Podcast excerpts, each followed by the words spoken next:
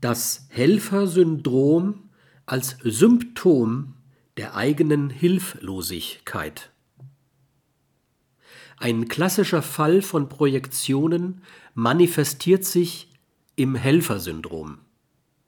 Ich kenne nicht wenige Manager, die darunter litten. Sie sind die geborenen Helfer. Sie erzeugen um sich herum eine Welt voller hilfsbedürftiger Menschen, denen sie, im Rahmen des Zumutbaren, zu helfen versuchen. Niemals aber würden sie Hilfe gegen sich gelten lassen. Nein, hilflos sind sie um keinen Preis. Die eigene Hilflosigkeit wird auf andere projiziert, und denen wird dann, wenn sie sich das gefallen lassen, geholfen. Und welcher Nicht-Narzisst lässt sich nicht gerne helfen?